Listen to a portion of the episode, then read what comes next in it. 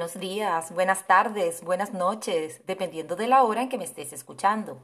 Mi nombre es María Evelia Pérez y te doy la bienvenida al episodio número 22 de mi podcast Tu amiga la Constancia, el programa en el que te doy consejos, recomendaciones, sugerencias para lograr lo que hasta ahora no has sido capaz de lograr por no haberte hecho amigo o amiga de una señora muy importante que se llama Doña Constancia, que es la madre de nuestros hábitos. ¿Te duermes con facilidad al llegar a la cama?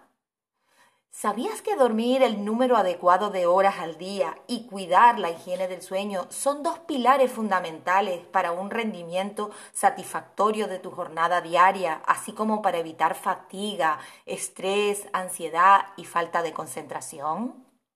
Hoy hablaremos de las funciones del sueño, sus etapas y algunos consejos para que te conviertas de una vez por todas en una bella o un bello durmiente. Vamos a comenzar.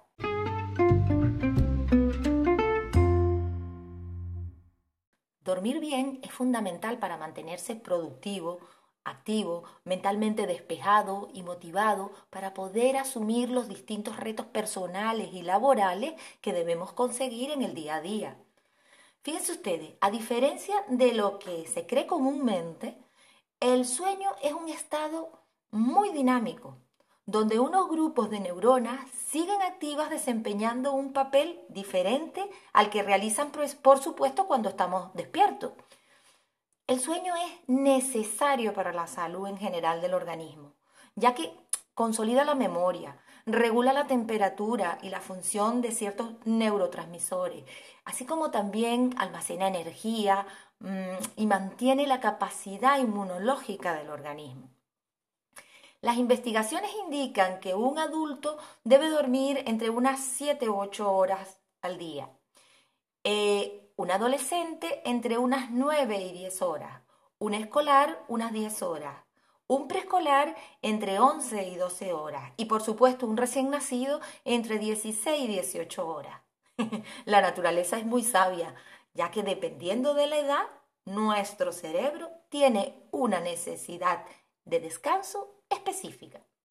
El estudio del sueño es todo un mundo. Existen varias fases del sueño, mm, creo que son como cinco fases, pero de forma resumida te diré que el sueño se puede dividir en dos grandes fases, la fase REM y la fase no REM. Cuando digo fase REM eh, me refiero a una sigla en inglés que traducida al español significa movimiento rápido de los ojos. En esta fase, el cerebro muestra tanta actividad como cuando estás despierto. Y luego, la fase no REM mm, es un estado de sueño muchísimo más profundo y reparador. Entre las funciones de este periodo no REM está consolidar la memoria, adquirir y refinar nuestras habilidades motoras. Un ciclo de sueño completo, no REM-REM, suele durar aproximadamente unos 90 minutos. Y un dato interesante es que durante toda la noche realizas aproximadamente 5 ciclos de 90 minutos cada uno. La función primordial del sueño sabemos que es el descanso. El sueño es esencial para la vida y es la base de numerosas funciones tanto fisiológicas como psicológicas, como puede ser la reparación de los tejidos, el crecimiento, la consolidación de la memoria y del aprendizaje. Está demostrado que la falta de sueño crónico o las, o las alteraciones del sueño pueden llevar a largo plazo a desarrollar enfermedades cardiovasculares, así como también obesidad, y atacar nuestro sistema inmunológico. También el no poder dormir produce alteraciones como el cansancio diurno, la falta de concentración, la soñolencia, que pueden fácilmente llegar a consolidar una depresión, ya que al no dormir el cerebro no descansa y cada vez más nuestros estados anímicos se ven afectados. Por el contrario, descansar profundamente te ofrece muchísimo bienestar. Hace que te levantes positivo y radiante, optimista, dispuesto a asumir todos los retos del día a día. y sobre todo con muchísima energía. Esto parece mentira, pero se traduce en belleza. Si has dormido profundamente y has completado tus ciclos de sueño, al levantarte te ves al espejo y te sientes radiante. ¿Y cómo hacemos para ayudar a nuestro cerebro a lograr un sueño profundo? Como todo, a través de los hábitos diarios. Acciones que de forma repetida se instalan automáticamente en nuestro cerebro. Te voy a comentar algunos de los que yo utilizo a diario. El primer hábito que te quiero comentar es practicar el ejercicio físico a diario, durante el día. Eso sí, no te recomiendo que lo hagas cercano a las horas de dormir, porque esto lo que hace es que te activa mucho más. Segundo, eh, cenar ligero es fundamental y si lo haces temprano, muchísimo mejor. Debo confesar que esta última parte todavía no la he incorporado a mis hábitos, pero estoy trabajando en ello para lograr cada día cenar un poquito más temprano. Eh, otro hábito, darte una ducha de agua caliente antes de acostarte. Esto te ayuda a relajar todas las tensiones del día a día. Luego, eh, establecer un horario fijo para dormir es fundamental. Por lo tanto, acostúmbrate a acostarte siempre a la misma hora. Otro hábito importante es practicar algún ritual, como puede ser eh, leer un libro, mm, un libro que te apetezca, mm, hacerlo ya estando acostado, estando en la cama, como parte del ritual de acostarte. Si no te gusta leer, pues, por ejemplo, también puede ser parte del ritual hacer agradecimientos antes de dormir, dar las gracias por todas las cosas buenas que te pasan, por todas las cosas que tienes, por todos los seres queridos que te acompañan en tu día a día. En fin, hay miles de cosas que podemos agradecer. Otro hábito importante es no utilizar pantallas de móviles un buen rato antes de dormir. Te explico el por qué. La melatonina es una hormona natural producida por el cerebro durante la noche y lo produce para ayudar a regular el sueño y a promover un buen funcionamiento del organismo. Pero la luz de la pantalla del móvil impide la producción de melatonina, por lo tanto afecta la regulación del sueño y el descanso. La última recomendación que te voy a hacer es un hábito que vengo realizando hace ya un tiempo. Eh, anterior a esto tenía que tomar pastillas o infusiones para dormir.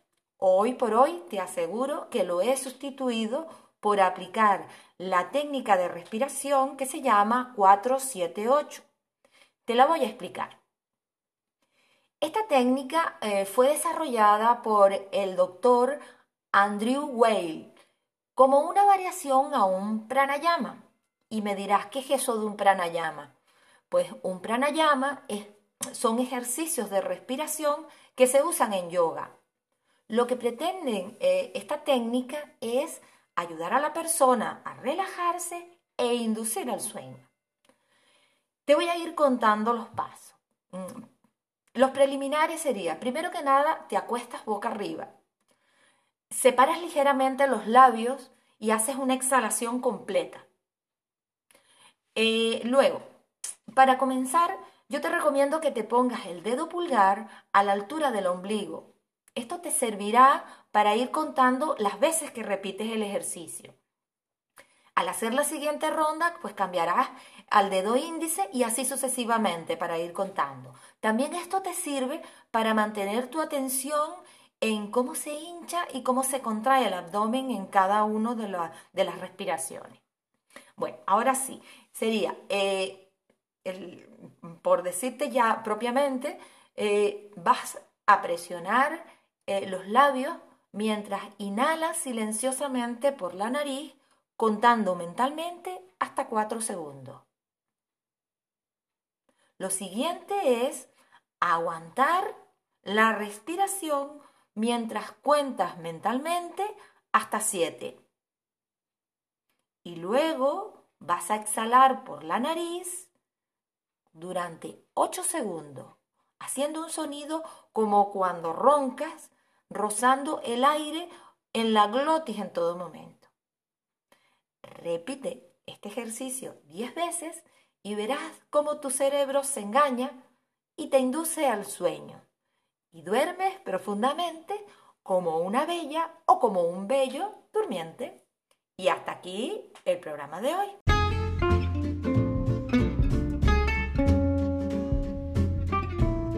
Recuerda siempre que hacerte amigo o amiga de la constancia es el primer paso que tienes que dar hoy y repetirlo a diario. Si puedo, si soy capaz de ser constante, ahora y siempre.